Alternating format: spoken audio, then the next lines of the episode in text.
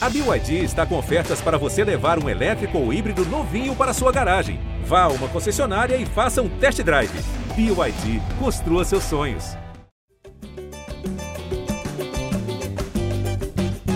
Alô, você ligado no GE Flamengo, podcast dedicado a todo torcedor rubro-negro. Eu sou Jorge Natan, estamos aqui para mais uma edição da nossa resenha, uma edição para falar de jogo de mata-mata, jogo decisivo. O Flamengo empatou com o Atlético Paranaense fora de casa pela Copa do Brasil. E o Renato Gaúcho voltou a ser alvo de diversas críticas aí, seja pela atuação do time, seja pela falta de padrão tática em diversos momentos. E isso vai ser certamente o grande ponto do nosso debate de hoje, que contará com a presença de Caê Mota, setorista do Flamengo aqui no GE. Salve, Caê. Fala, Natan. Fala, Arthur. Já estou dando spoiler aqui. Mas Arthur tá sempre também, né? Nem spoiler.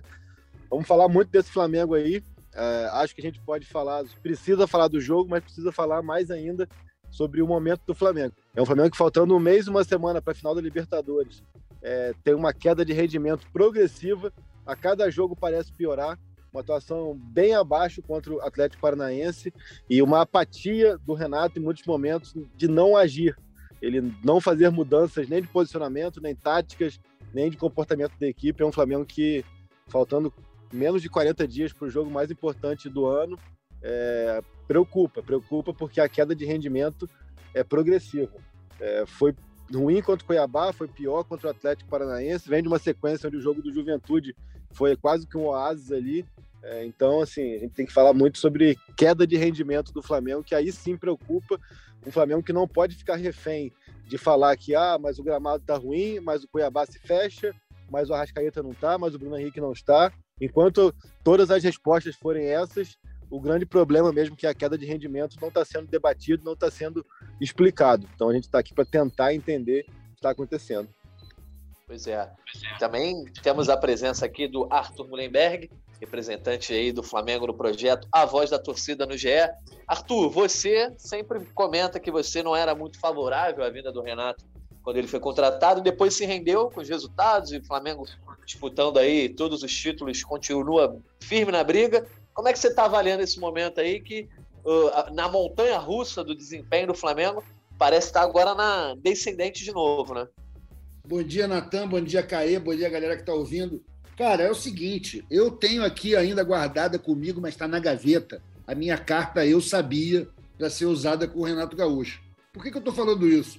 Porque, na minha opinião, não é o momento para usar essa carta. Como o Caê já destacou, estamos a um mês e dez dias da decisão da Libertadores. Estamos a 14 jogos do fim do brasileiro e, na minha opinião, humilde e otimista, há apenas dois jogos do Tetra da Copa do Brasil. Então, não, acho que o Renato merece é todas né? as críticas.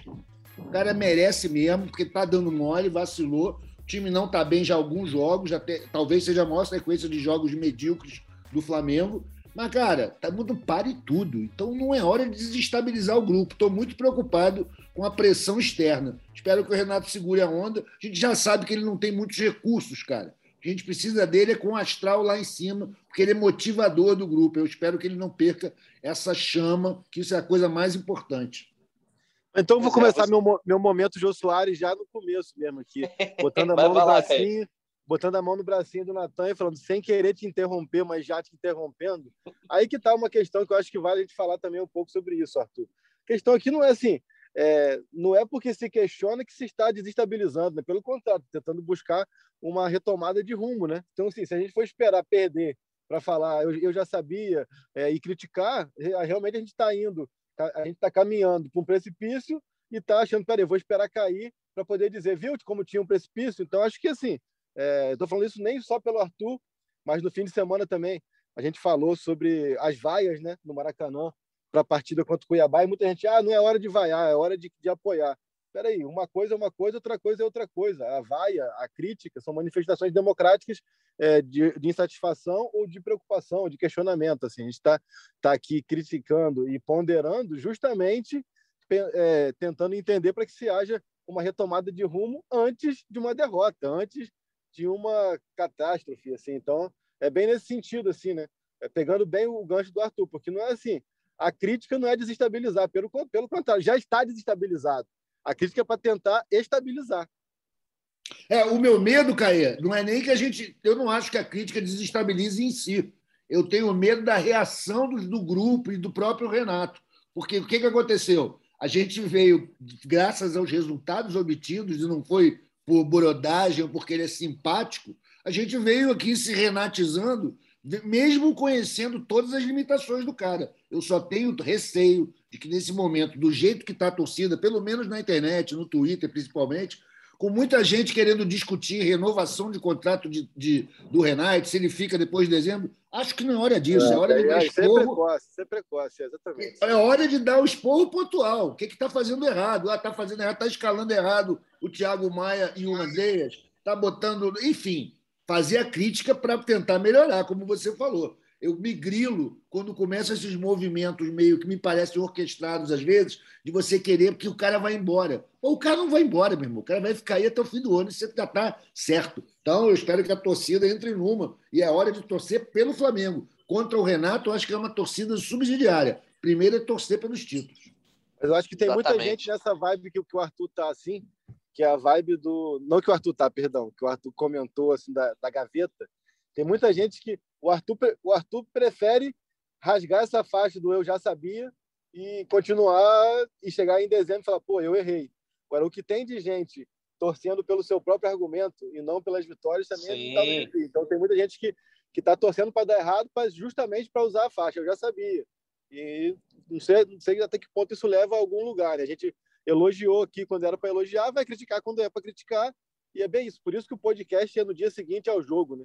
É para falar do jogo, do momento, não é para falar da história. Né?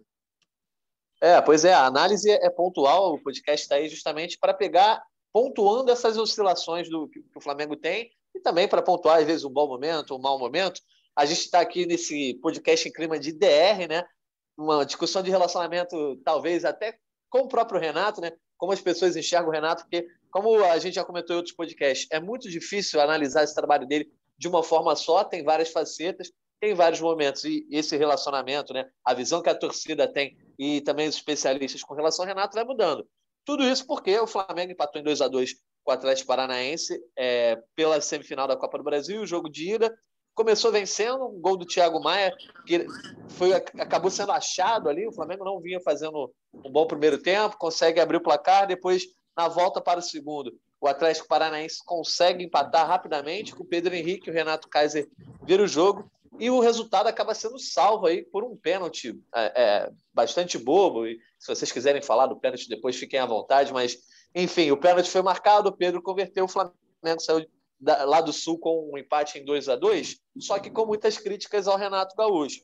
E na abertura do podcast já deu para ver que isso vai dominar é, a nossa resenha de hoje, que você está ouvindo aí, não só no site, no GE, mas também no Spotify, em todos os agregadores.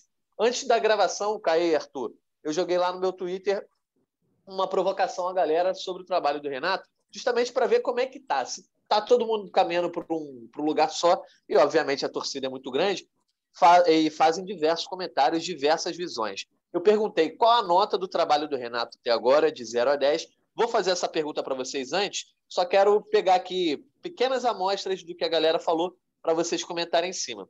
Por exemplo, o, por exemplo, o Christian, ele diz que os números não mentem, que são excelentes, só que em termos de desempenho e todos os, e todos os desfalques atrapalhando, tá devendo, o Flamengo fica, o trabalho do Renato fica entre um 6 e um 7. Um abraço lá para ele, que pede também um abraço para Flá Beltrão, do Bar do Vitinho. Esse aqui viu o jogo com água tônica ontem. Já o Ícaro dá uma nota 5, reclama da saída de bola, fala também que faltam movimentos coordenados no ataque.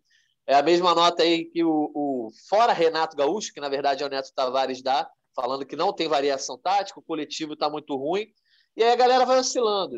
Nota 8 também, o Fernando Luiz dá uma nota 8, dizendo que o time não consegue desenvolver, mas também não é culpa do técnico. E, cara, essa nota vai, vai oscilando tanto que eu pego aqui a, a opinião do Joubert para finalizar. Ele diz que quando ganha é 10, quando perde é 0. Ontem foi nota 5. E o Leonardo fala: resultados 8 de 10 e o nível do time em campo é um 5. Então fica no 6,5. Caê, você que adora né, falar muito aí sobre as opiniões do torcedor, não dá para ser assim, né? O resultado, o resultado é 10, o, o desempenho é, zero, é Quando ganha é 10, quando perde é 0. Ah, o resultado é 8, o nível do time em campo é 5. Tem que ser uma nota só, né? O Renato Gaúcho é um técnico, digamos, resultadista por onde passou. Quando foi contratado, se esperava isso. Dá para dar uma nota só para ele? Eu acho que engloba tudo, né? Você não pode, ah, se for campeão é 10 e se não for campeão é zero. Não... Como é que você avalia um técnico assim, né? Pois é, assim, é. Tô aqui de sommelier de torcedor, né? Tu me f... nessa, né? Mas tranquilo. é...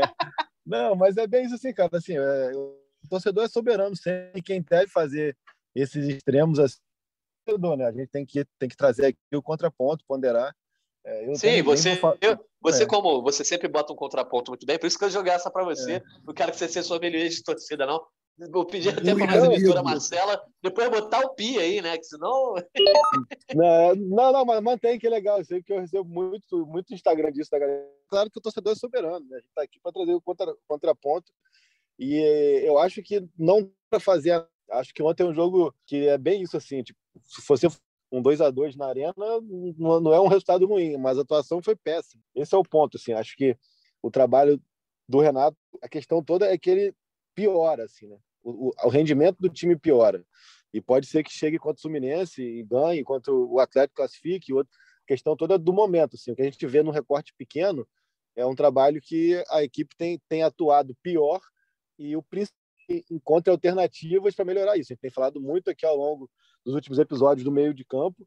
Enquanto Curitiba a gente elogiou um Arão e um Thiago Maia ali mais alinhados com o Andrés centralizados, e que aí ele teve a volta do Everton Ribeiro e aí ele mexeu de novo no meio-campo e o meio-campo novamente não é, se desacertou. Né? Então, aí dos últimos cinco jogos, Bragantino, Fortaleza e Atlético Paranaense, o único jogo bom, ável para bom do meio de campo, que é o coração da equipe, foi contra o Juventude, que o jogo que com 20 minutos estava 2 a 0 Então isso muda completamente até a própria postura do adversário. Agora, de modo geral, a gente vê uma sequência de cinco jogos onde o Renato é, insiste com o Andrés fora de posição e na maioria dos jogos ele não rende. Assim. Então você tira o seu cara fora do quarteto fantástico ali, é o cara que, que mais pode te oferecer alguma coisa, você tira ele de posição, você vê que ele não está rendendo e você não faz nada para mudar isso. Assim.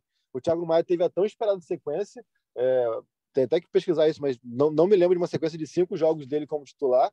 Não entregou, entregou pouquíssimo. Ponderei aqui em alguns momentos também é, de que em, em jogos como contra Fortaleza e contra o Juventude, ele errou muito com a bola, mas de posicionamento e ali ele conseguiu colaborar para o funcionamento é, da engrenagem. Mas ele com a bola ele errou muito em todos os jogos e ele fez ontem mais um jogo ruim assim. A gente não pode é, maquiar isso pelo gol. Assim, a gente não pode maquiar o, o resultado, a performance pelo resultado, o coletivo também. Acho que o Thiago se encaixa nisso e o Renato é, foi omisso na maioria do tempo em relação a isso, né? Ele demora muito para mexer, para buscar alternativas, seja qual for, cara. Ele tem, ele tem muita possibilidade de buscar alternativas ali. Ele pode colocar o Diego, ele pode colocar o Vitinho, ele pode colocar o Kennedy, ele pode rearrumar posicionamentos. O Gomes agora está com dengue ainda, mas enfim, ele tem muitas opções ali e ele não, não, não fez isso. Tipo, ontem ele fez depois que tomou o 2 a 1 um, entendeu? Então, assim, são questões que ele que tem que trazer a, a solução. A gente está aqui para ponderar as, as, alternativas que ele tem e ele não trouxe essas, essas soluções. Nós passa muito por isso, pelo meio de campo do Flamengo, que não funciona, e a melhor peça dele, a peça mais é, organizadora, quando ele não tem o Arrascaeta, que é o Andreas, ele tira de posição. Então, peraí, a gente precisa, é, precisa questionar isso. Eu questionei ele no, no, no em coletiva e ele não respondeu, é, que é outra característica de, de coletivas do Renato, assim, ele responde. Então é isso, assim, quando, quando for para elogiar, cara, aqui não tem ninguém que tem é, nem queridinho, nem perseguido de estimação. A gente elogia quando é para elogiar e critica quando é para criticar. E o Renato vem numa sequência de decisão dele estão muitas vezes erradas e quando ele vai tentar fazer alguma coisa fora, porque ele já começou de maneira equivocada, ou pelo menos que não funcionou. E isso me preocupa muito assim. Viu o Flamengo é, que começa amarrado, mas até com uma postura interessante, marcando alto, é, dificultando a saída do Atlético, mas do gol do Thiago Maia até o gol do Pedro, praticamente não jogou. Praticamente. É um jogo onde você, de repente, não está conseguindo fluir, você pelo menos você tem a bola para organizar, para acalmar o jogo. É um jogo muito ruim mesmo, por 70 minutos, pelo preocupante. Né? Pois é. Foi aquele, aquele tipo de jogo que incomodou a torcida vendo, né? Parecia que não, não, não ia sair nada. Você olha, não vai sair nada. E quando Entra novos jogadores, entra o Vitinho, entra o Diego, não vai sair nada. E aí a gente Lembrou pode falar. os tempos de Arena da TBT. É o quê? Lembrou os velhos tempos de Arena do time nunca Pois conseguiu é, jogar. exatamente. O Flamengo ia para lá e, e o empate era sempre lucro, né? Ô, Arthur, é, eu não tive coragem ainda de, que nem o Igor Rodrigues, de abrir a minha DM para a participação da galera, mas o pessoal comentou bastante lá na postagem. E é, é óbvio que não dá para fazer uma média, que eu ia ficar passar a tarde fazendo uma planilha e agradecendo a participação de todo mundo. Não consigo citar a galera, então não vou citar mais nomes, tirando esses que eu, eu, eu citei lá no começo. Mas eu vi que a, a nota do Renato para o pessoal está entre um 4 e um 6, né?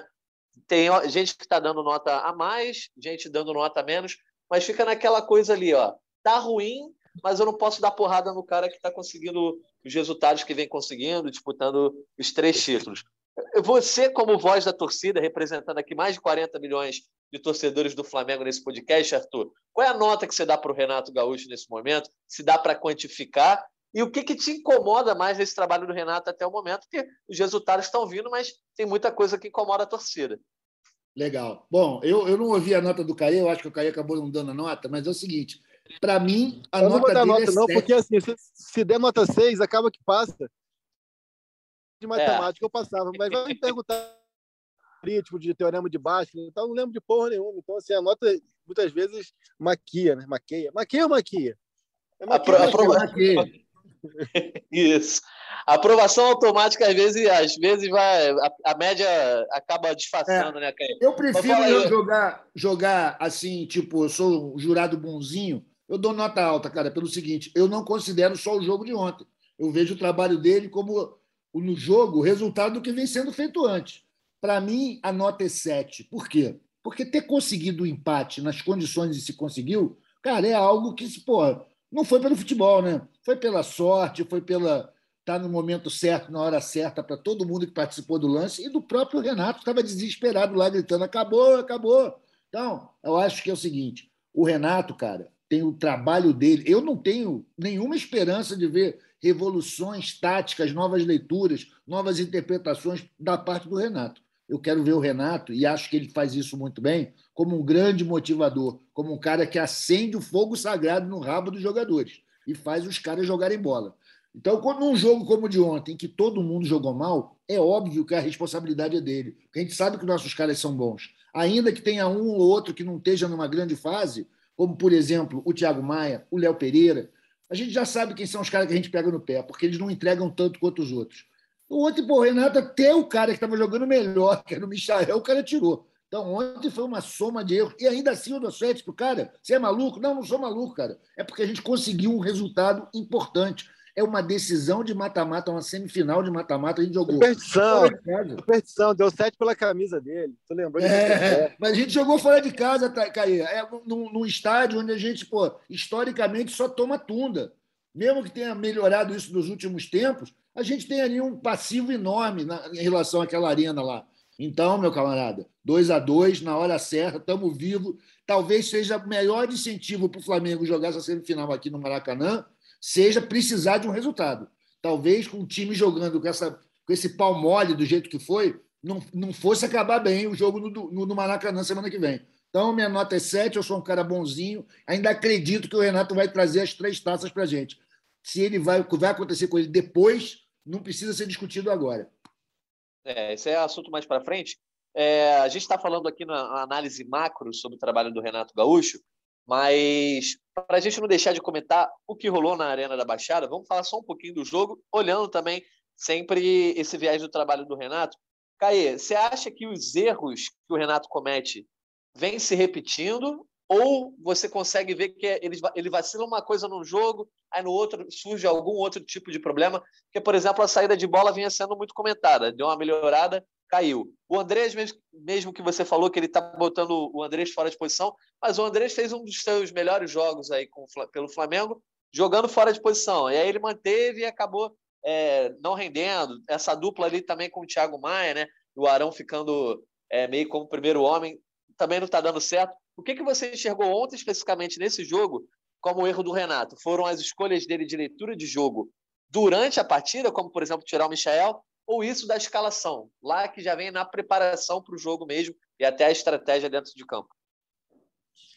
Eu acho que pela escalação já, é, eu voltaria com, com Andreas de, de segundo volante, aí a peça que ele fosse colocar na frente poderia ser qualquer um, poderia ser Vitinho, poderia ser Kennedy, poderia ser Pedro, poderia ser Diego, enfim, aí tem várias opções ali, mas eu voltaria com o Andrés na posição dele. E a gente fala que realmente o Andrés fez um dos melhores jogos contra o Juventude, mas numa formação diferente. É, falei, tipo, quando o Ribeiro volta contra o Cuiabá, ele muda a formação. Ele, ele jogou contra o Juventude com Arão e Thiago Maia alinhados, Andreas de meia pelo centro, e aí é, Michael aberto de um lado, Kennedy do outro e Pedro por dentro. E aí, quando ele volta com, com o Ribeiro, ele mete quase que um quadrado no meio de campo. E aí ele bota é, Thiago Maia e Andreas ainda alinhados, Thiago Maia e Arão ainda alinhados, mas Andreas e Ribeiro também meio que alinhados no meio, e Michael e Gabriel também na frente. Então ele muda. Para que que muda assim? Se, se deu certo de, com, uma alternativa, aí tu tem a volta do Ribeiro. É muito mais fácil você arrumar, bot, mantendo o que deu certo ali, mas botando cada um em sua posição de origem entendeu? Então é um pouco isso assim, né, cara? E assim, e ele mais uma vez tirou o Michael, outra coisa que é, aí é a explicação dele, a gente tem que acreditar e acredita, mas sempre também que, se, que há um questionamento tem, tem, tem, tem, tem uma explicação óbvia, né? É sempre assim, ah, mas o Michel estava cansado, ah, mas o Gabriel estava vomitando, ah, mas o gramado é ruim, ah, mas o Cuiabá estava fechado, entendeu? Tipo assim, tá, beleza, cara, mas eu quero entender o que, que você pensou como time, o que, que você pensou como, como estratégia, por que, que você fez esse movimento, esse movimento seja de início ou seja depois, assim, a gente quer escutar um pouco mais sobre bola, entendeu? É, e, e, e isso não é querer que você dê armas para o adversário, querer que você é, debata sobre a questão, até porque você está sendo criticado por suas escolhas, entender um pouco mais isso assim. Então, assim, é, eu acho que o, o, personagem Renato, que o técnico Renato é, tem, tem nuances bem interessantes, características bem interessantes, mas tem algumas coisas também que eu acho que, que ele podia se remodelar, poderia dar um F5 nele mesmo, entendeu? Atualizar, entender um pouco mais, porque tem coisas que ficam cansativas e isso só depõe contra ele mesmo, assim é, acho que, que dava para explicar mais algumas coisas. A questão da, da, saída de bola que você me ponderou, até achei que melhorou. Aquela entrada do Arão, muitas vezes lá atrás, saindo no, no tiro de meta e ajustando tal, é, deu uma melhoradinha, mas é, é, um time que foi inconstante. Ontem foi inconstante, entendeu? É, e a questão do jogar bem ou mal, você pode é, enfrentar as dificuldades que realmente existem na Arena da Baixada jogando melhor. E, e, jogar melhor não é você massacrar, você atropelar, você está melhor, você tem mais a bola, você conseguir é, que o jogo seja difícil da maneira que é, que é mais confortável para você. Não que seja difícil e você ainda tem que ficar correndo atrás da bola o tempo inteiro, que foi o que rolou ontem, cara. Você pode entender assim, ah, é um adversário difícil, numa atmosfera difícil, tanto de gramado, quanto de torcida, quanto de fora de casa e tal, mas eu, eu não vou conseguir criar mas eu, eu vou conseguir cozinhar o jogo, eu vou conseguir ter a bola, eu vou conseguir usar a minha melhor qualidade técnica a meu favor, e não é o que a gente vê, entendeu? Então, assim, não é exigir que o Flamengo seja massacrante, porque a gente cai muito nesse erro também, é, do comparativo com 2019, de entender, achar que tem as, as melhores peças, tem que é, partir para cima e debruçar no ataque e, e, e amassar todo mundo. Não é isso, mas é você fazer com que o jogo, mesmo difícil, seja muito mais a sua feição do que do, do, adversário. Aí que entra você ter a qualidade técnica, aí que entra você ser organizado, aí, aí que entra você ser inteligente. Eu acho que faltou isso ao Flamengo ontem. Ontem, por exemplo, pô, tu faz 1 a 0 tudo mais, cara, tu pode ter a bola, peraí, vou cadenciar o jogo aqui, pô, tem um meio de campo com, com o Ilharão, Thiago Maia, Andreas e Ribeiro, cara. Todo mundo ali sabe, sabe reter a bola, sabe trocar passes, sabe trabalhar, tu tem do Felipe Luiz, e não foi o que se viu, foi um Flamengo que ficou correndo muito mais atrás da bola do que tendo a bola, entendeu? Por mais que. Aí vão, vão ponderar, mas a posse de bola. Nessa não é, não é, não é o número. É você é, organizar o jogo, você ditar o ritmo do jogo, você cadenciar e não deixar com que a correria. Porque o Atlético corria, levantava a bola na área, você, você corta, você isso, isso tudo conta como posse de bola. Mas é a forma como você dita, como você administra as ações. É, acho que caiu, deu uma travada, né? Caiu para vocês aí? aí? Deu uma travadinha. Bom. Não, vou, tô aqui, vou... tô aqui. Tá aí? Ah, é que o teu final aí deu uma, deu uma parada? Enfim, vou, vou retomando. Não, eu só falei que, que não é o, o, o ter a bola para administrar o jogo não é número, não é você pegar lá a estatística está 60, 40, não. É você ter a bola de maneira que você consiga cadenciar a partida. É nos momentos que você tem a bola, você é, ser inteligente nas suas ações. Acho que isso que faltou, porque a pessoa às vezes pega a estatística lá, ah, mas o Flamengo teve mais a bola. Mas que tipo de posse de bola? Entendeu? É um pouco disso, assim. É, contextualizar o que eu estou falando. Acho que o Flamengo, diante de um cenário que era, é, era complicado, por N motivos que eu já enumerei aqui, é ser um pouco Sim. mais inteligente. Conseguiu sair na frente, cara, ser um pouco mais inteligente na condução da partida. Quem tinha que correr desesperadamente era o Atlético, não o Flamengo, como ficou correndo atrás da bola. Exatamente. Até a, a volta para o segundo tempo foi muito emblemática, né? Ô, Arthur, o Caê já comentou, você também. O cenário do jogo era muito complicado, não só pelo campo, pela torcida, pelo histórico, enfim, e até pelo nervosismo que se envolve em um jogo de mata-mata, de uma semifinal de Copa do Brasil. Talvez se perguntasse para a torcida antes do jogo, você assina aqui, ó, vocês vão, nem precisa jogar no Sul, só vai assinar aqui o um empatezinho com o Atlético Paranaense, vocês voltam e resolvem aqui se bobear, a torcida ia aceitar, né? Porque olhando o resultado assim, é, friamente, não é um resultado ruim. Só que o Flamengo não produziu para marcar dois gols, acaba achando um gol no primeiro tempo, e aí até consegue controlar o resultado, mas na volta para o segundo tempo tudo se perde ali, e o pênalti no fim que o Pedro converte garante o resultado melhor do que foi a atuação. O problema é mais esse, né? Que o Flamengo está dependendo de algumas conjunturas que não deveria depender para construir os resultados. O resultado está vindo, mas o desempenho em campo não está batendo. O Flamengo não produziu para fazer dois gols ontem. Você concorda ou, ou você acha que o time mereceu fazer dois gols ontem? Não, eu concordo completamente com você, pô. Eu vi o jogo, não sou maluco. Eu queria até fazer um comentário específico, que foi o que eu prestei muita atenção, cara. Depois que bateu 20 minutos do primeiro tempo, até o fim do segundo tempo, o Flamengo não conseguiu trocar três passes, nenhuma vez. Todas as tentativas foram mal sucedidas. Por escolhas erradas, por tentativa de complicar jogada simples, por erro bobo. Enfim, eu acho que ontem tinha uma, uma certa confusão mental no time. Era evidente isso. Estava todo mundo, jogadores que a gente sabe que tem qualidade, que tem calma, que sabem ver o lance, estavam muito afobados, errando muito. E acho que o Flamengo, cara, numa hora dessa, lógico, o resultado é importante torcida, você perguntou de uma proposta para o torcedor se quer assinar aqui em advance um empate, né? Ninguém ia topar, cara, porque a torcida atualmente ela está com alta expectativa. A administração de expectativa da torcida está sendo feita sempre com all-in, sempre achando que a gente vai ganhar tudo. Eu mesmo sou o cara que estava achando que o que ia acontecer era a gente ganhar bem ontem, ontem para vir para o Maracanã para fazer só a festinha e não, que foi o que aconteceu em todas as nossas partidas de mata-mata anteriores. Dessa vez não deu certo. A gente está indo agora para uma decisão no Maracanã que pô, é histórica, cara, porque tanto pode ser a consagração de um time que realmente comprova sua superioridade, a hegemonia, o Mengão, ninguém para, como pode ser um maracanaço. E o maracanaço tem efeitos, cara, que podem estragar com o resto da temporada, a gente sabe disso. Então a Copa do Brasil é um risco.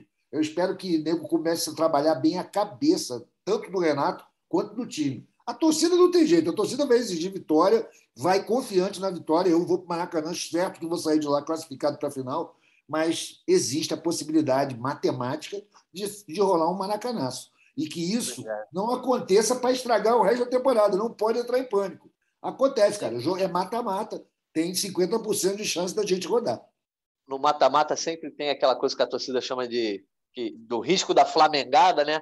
Mas no jogo de ontem, especificamente, para a gente fechar a análise pontual Arthur sobre. Lembra, Arthur, tu lembra qual foi o último 2 a 2 em mata-mata que o Flamengo empatou com o gol no último minuto de bola parada? Deixa eu ver se eu me lembro, cara. É... Não lembro, não. Acho que talvez nunca tenha acontecido. Você lembra de algum? Gol do Atirson, em 2004. Que isso, Nossa. maluco.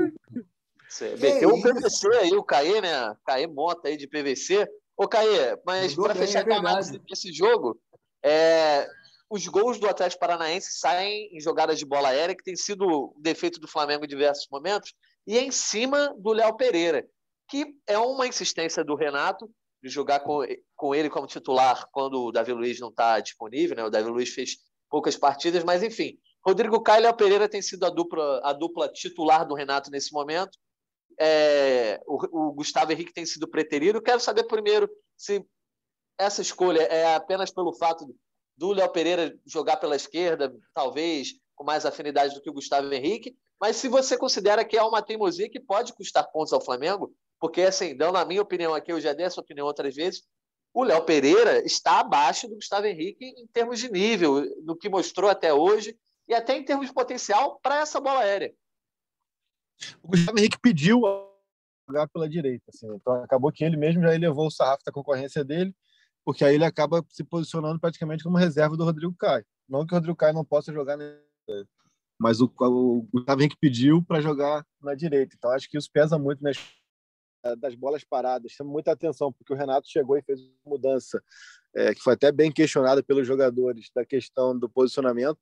O Flamengo há algum tempo marcava por zona, bola parada, e hoje acaba é, tornando essas análises de culpa um pouco mais é, marcantes assim, porque aí você pontua mesmo, ah, foi em cima do Léo Pereira, então ele não marcou o cara que ele devia marcar, porque aí passa a ser mesmo uma questão de é, responsabilidade individual de cada um daquele cenário. Achei que o primeiro gol tem muito bate o escanteio muito rápido ali, mas o Flamengo deveria estar tá mais é, ligado, estar tá mais organizado.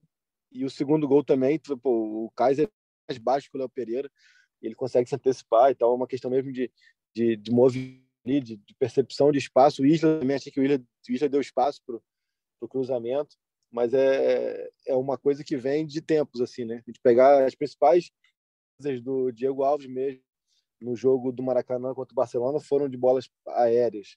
Enfim, são, são, são vários lances assim em que a bola aérea está sendo é, uma falha do Flamengo. E é isso, cara. Eu acho que a questão mesmo do, do Gustavo Henrique ali, aí passa pelo técnico, né? É, é, eu quero um monte de coisa. Estou com o Cauê aqui do meu lado, meu chefe. Eu posso virar para ele e falar assim, pô, eu quero. Não, não, mas eu preciso de você para fazer aquilo. Pronto. É isso, exatamente. O Gustavo Henrique pode virar e falar, eu quero jogar na direita. Ele falou, beleza, mas eu tô precisando de você na esquerda por causa disso, disso, disso, entendeu? Tem essa questão também, né? Pois é, é e outra Óbvio que o Renato prefere o Gustavo de ser travante, né, galera? Pô, isso é ridículo. Mostrou no último jogo, né, Arthur? Pô, eu só queria comentar que é isso. Arthur, sobre a insistência, outra insistência que aí a torcida parece também estar tá muito incomodada, mas isso diverge mais opiniões do que o Léo Pereira, que é o Isla lateral direita. Né? O Mateuzinho vem pedindo passagem há algum tempo. O Isla não jogou no último jogo por conta do atraso no retorno da seleção chilena, mas agora ele estava à disposição, foi o titular, Mateuzinho voltou para o banco. Você acha que o Renato vai continuar insistindo no Isla até o final da temporada? Ah, eu acho que vai, cara, porque é, é mais experiência, né? mais cascudo. E, na boa, eu sou super fã do Mateuzinho. Eu, inclusive, fiz vários vaticínios aqui que ele ganharia posição há meses atrás. Mas na hora do vamos ver uma decisão, tu bota o cara mais rodado. Eu acho que nisso daí, não tenho dúvida, o Renato está agindo certo. Titular ainda é o Isla. Então... É, achei que o Isla fez um bom também e tal. Acho que isso aí também. Achei que o Matheus, a sequência dele também foi ok. Fez alguns jogos bem ruins e alguns jogos bem bons. Ainda oscila nesse sentido. A gente, às vezes, é, é, trata a avaliação de lateral muito pelo apetite ofensivo, assim, acho que o Mateuzinho ainda aparece mais no ataque, mas como, como, como equilíbrio de time, acho que o Isla entrega mais, assim, um jogo como de ontem, o Isla foi ali, foi ok, falei aqui da, da questão, porque achei que ele deu muito espaço ali, dava para encurtar, mas não, não é um, uma falha, um erro, assim, são, são coisas de jogo também, é, não acho que nessa disputa aí o, o seja, seja problema ou que o Mateuzinho tenha feito por ontem chegar e falar ah, é ele que tem que jogar e não o Isla. Acho que o Mateuzinho também é, oscila bastante, faz jogos bem ruins assim e faz jogos bem bons assim. Talvez o Mateuzinho, como você falou, talvez o Mateuzinho varie mais entre o 4 e o 8. O Isla vai estar sempre no 6 ali, um 6,5 e tal e para engrenagem eu acho que funciona bem. É mais seguro, é mais seguro o Isla. Bom, então, para a gente caminhar para a reta final do nosso podcast, é, vamos falar sobre uma coisa que o Caí tinha comentado lá no começo, e voltando para a análise macro do Renato, que são as justificativas. Né?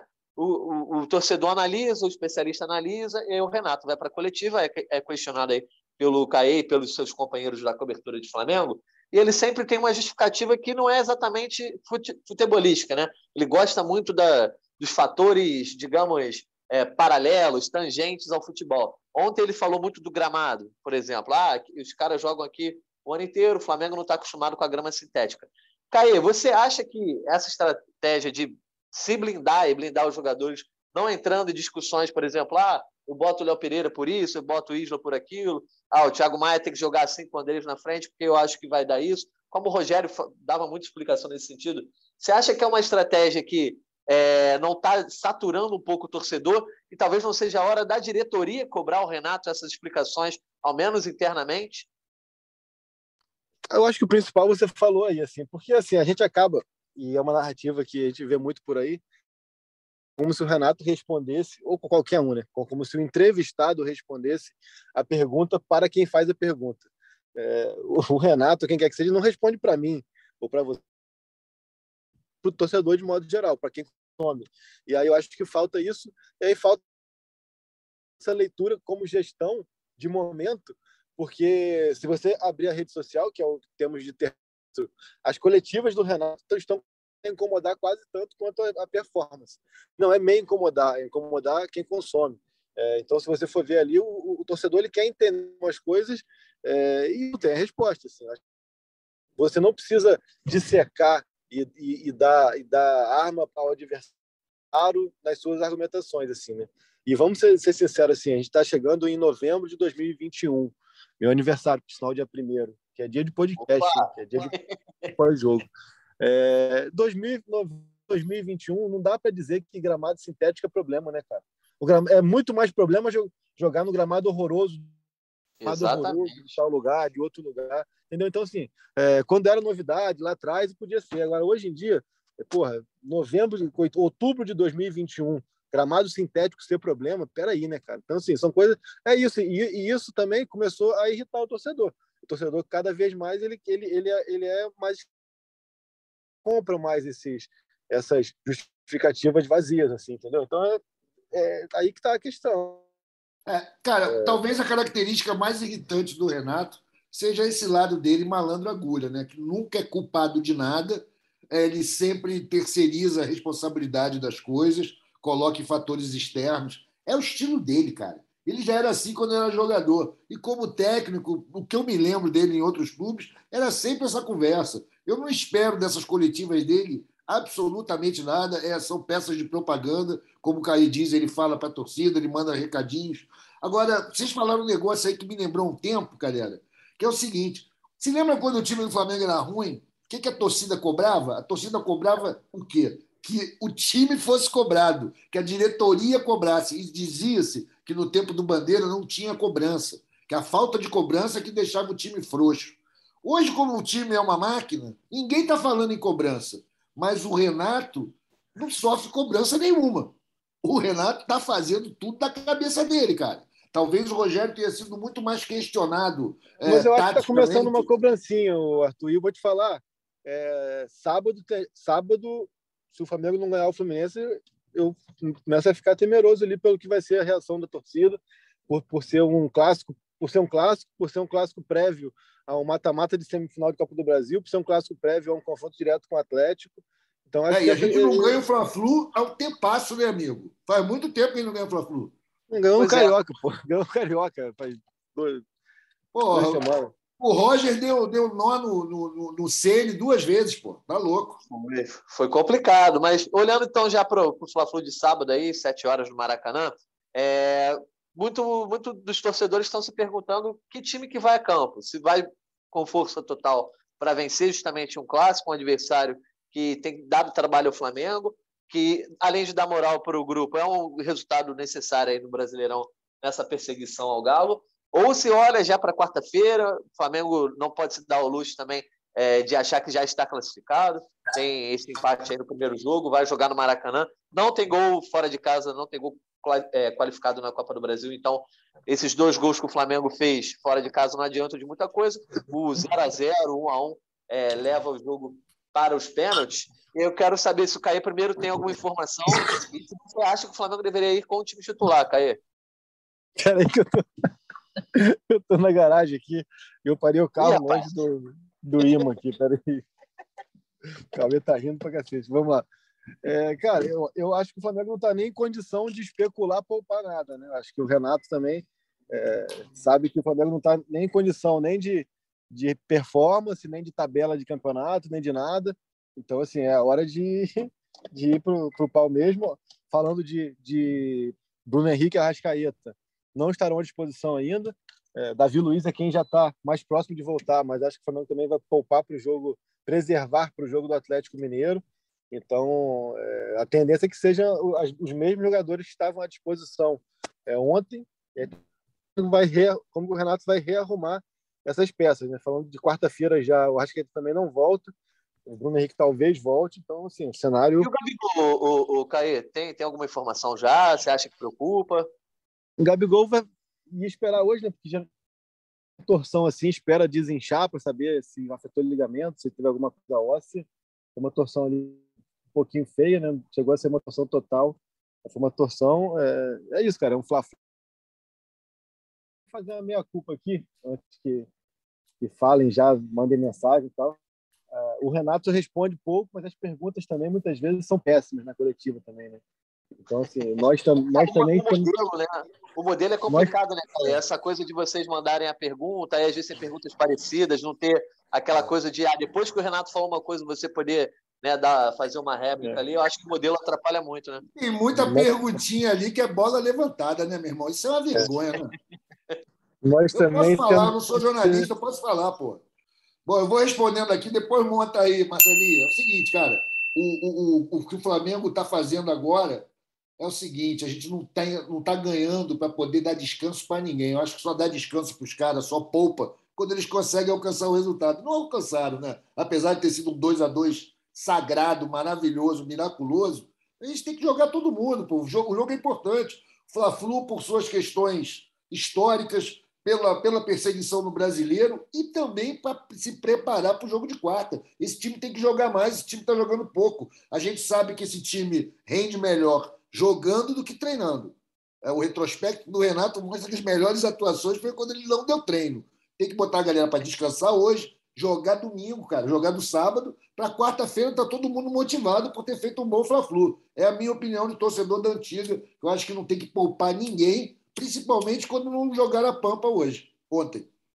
Pois é, Arthur, mas eu acho que, que pelo que eu senti assim na, na rede social também, conversando com outros rubro-negros, eu acho que é meio que não dá para dizer unanimidade, né? Mas a grande maioria acha que o Flamengo tem que entrar sim para jogar contra o Fluminense, até porque está precisando de resultado, né, Arthur? É, chegar também num jogo, num jogo de mata-mata aí com essa desconfiança em cima do trabalho, ah, se tropeçar de novo já gera uma crise, fica muito complicado, ainda mais diante de um adversário que tem complicado muito para o Flamengo nos últimos tempos, e, e aí é, o Flamengo não pode se dar esse luxo em pleno Fla-Flu, no Maracanã, né? A torcida voltando é, duas torcidas de volta no Maracanã, tem tudo para ser um grande jogo, um clima bom e você vai estar tá lá, né, Arthur? Eu espero estar lá. Agora é o seguinte, cara, o que eu quero mais é ver o Flamengo inteiro lá, o time inteiro, no sentido não só dos titulares, mas, pô, nego com vontade, jogando um Fla-Flu a Vera, que eu acho que nesse ano não jogamos nenhum Fla-Flu com vontade. Achei que a gente foi frouxo em todos eles e por isso que a gente perdeu no Fluminense do Roger, compadre perdemos no Brasileiro, perdemos no Carioca, Tata Guanabara. Tudo bem, no final levamos tudo, arrastamos a taça toda, mas os Fla-Flus foram bem dramáticos esse ano. Eu espero que esse, pelo menos, a gente jogue com tudo. Flamengo inteiro, com a camisa, coração. E, claro, né, cara, levantando nossas preces ao céu para São José Roberto Wright continuar nos protegendo e nos dando esses livramentos, como foi ontem. Arthur, então o Caí deu uma caída aqui na, na nossa gravação do podcast. Caí deu uma caída, poético isso, pô. É, ficou bonito, né? Ficou Quero bonito. Ficou você, você tem palpite aí para o Fla-Flu de sábado? É um jogaço clássico desse. Merece um palpite, né, Arthur? Merece, cara. Eu vou, eu vou, eu vou apostar num. Deixa eu ver aqui, deixa eu consultar aqui os meus. Olha, eu vou botar 2 a 1 um, um jogo difícil, um jogo duro que vai dar moral. A gente vai ganhar de 2 a 1 um desses caras. E vai ser uma vitória importante. Pois é, vai ser uma vitória importante até porque Renato Gaúcho tem muitos adeptos. É, a torcida do Flamengo acho que se divide com relação ao Renato Gaúcho, né, Arthur? É, muito por conta ah, o que ele fez com a camisa do Flamengo, sendo campeão brasileiro, e o que ele fez depois, questão do gol de barriga, treinou os Vasco, treinou o Fluminense, treinou os rivais, e de repente uma vitória no Fla-Flu aí consegue congregar esse pessoal, trazer todo mundo para o mesmo lado Renato Gaúcho, do jeito que é esperto, pode depois dar uma declaração na coletiva, tirando a onda, se o Flamengo vence. Então, acho que é um jogo importante, até para o próprio Renato mostrar é, o seu lado de flamenguismo, que ele sempre deixa claro aí por onde passa, né? Pois é, cara. É o jeito até de, quem sabe, se redimir daquele gol impedimento que ele fez em 95, né?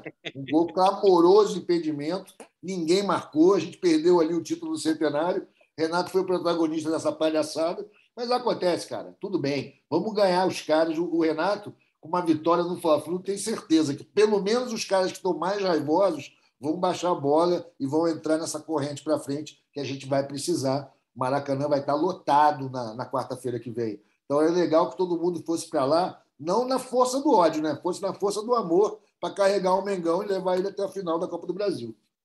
É isso. Bom, eu estava aqui dando uma enrolada para ver se o Caio Mota voltava para concluir as suas avaliações e opiniões, mas o debate acabou ficando aqui na reta final entre eu e o Arthur.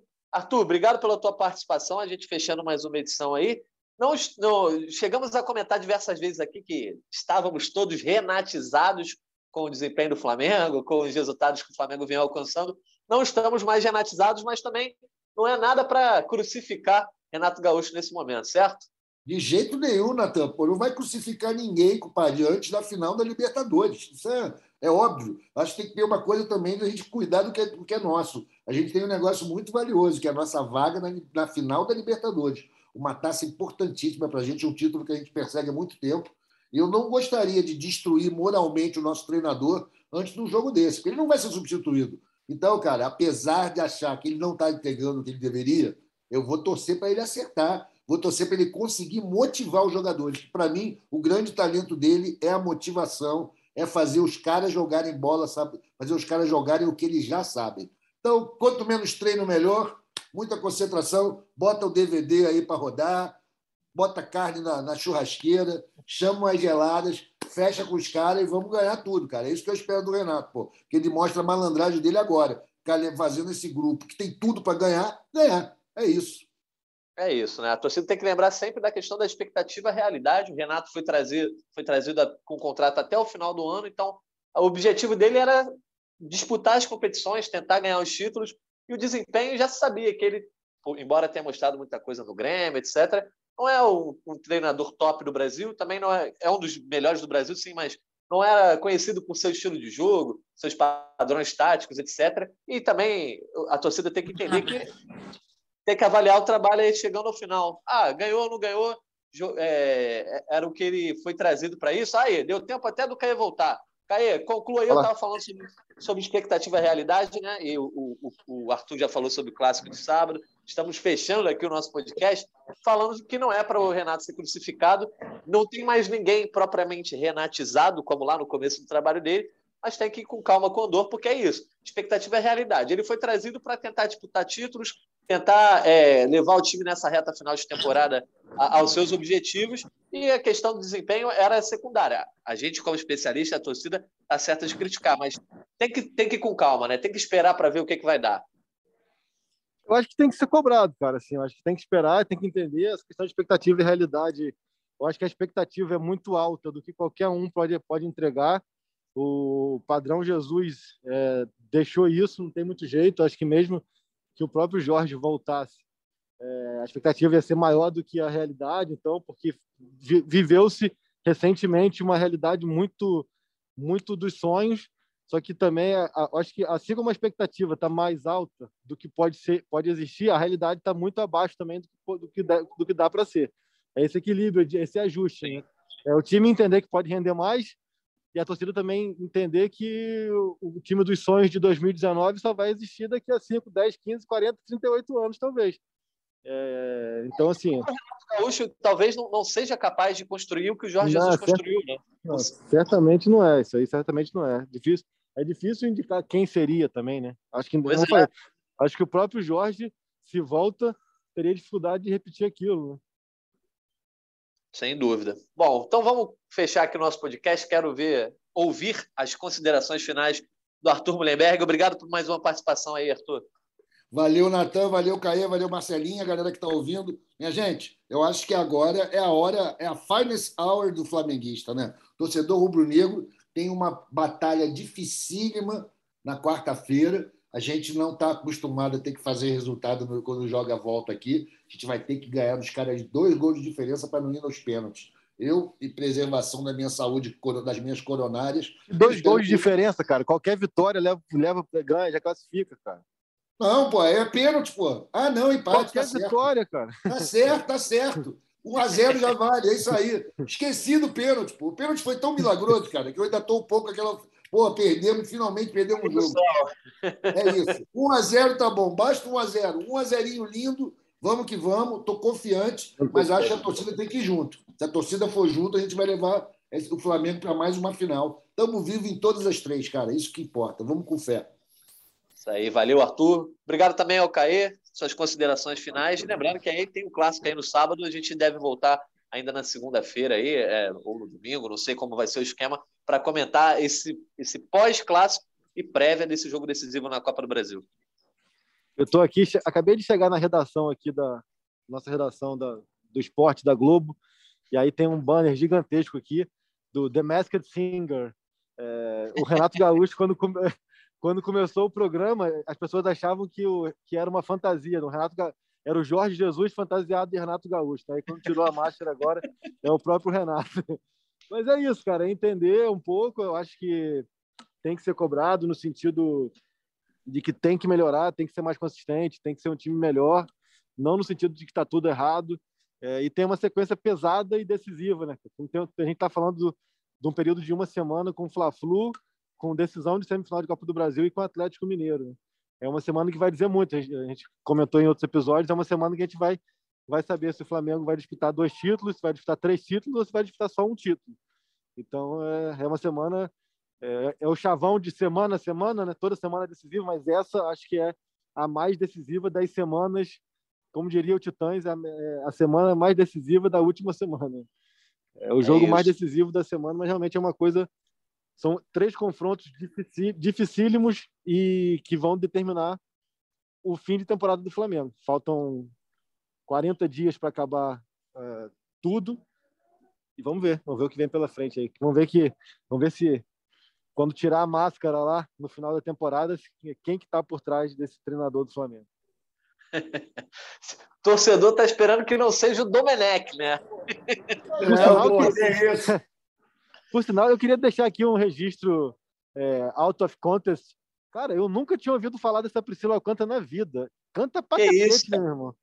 Caraca, é. meu irmão, impressionante, cara. Tô velho mesmo, né, cara? Depois eu fui saber que ela era parceira do Yuji e tal. Isso, do demais, Playstation. É. Vocês estão falando vários nomes que eu desconheço. Que é isso? É, então, então eu, eu, eu tô mais... O velho sou eu, pô. Pô, canta demais, cara. Então, o Masked Singer, Masked Singer que interessa é o do treinador do Flamengo. A gente vai conferir no final da temporada aí como vai ser, quem é o mascarado, né? Aquela musiquinha do Quem é Você. Mas antes Vamos terminar então aqui na versão pagode, então, do single. Oh, the single, oh, the single, oh, the single. O Caio Mota cantando oh, the single ladies. Ao fundo, isso, estamos mais uma edição do podcast. Eu vou gravar esse podcast aqui, cara. Deixando um abraço para tu, para o Caê e também para o Igor Rodrigues, que segue de férias e a gente continua aqui na resenha. Um abraço para você, ao som de the Single Ladies em Pagode. Um abraço.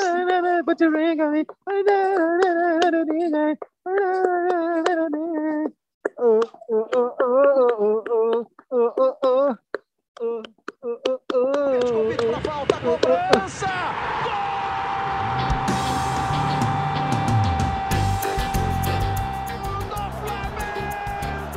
Rubro-negro, da nação, é o GE Flamengo.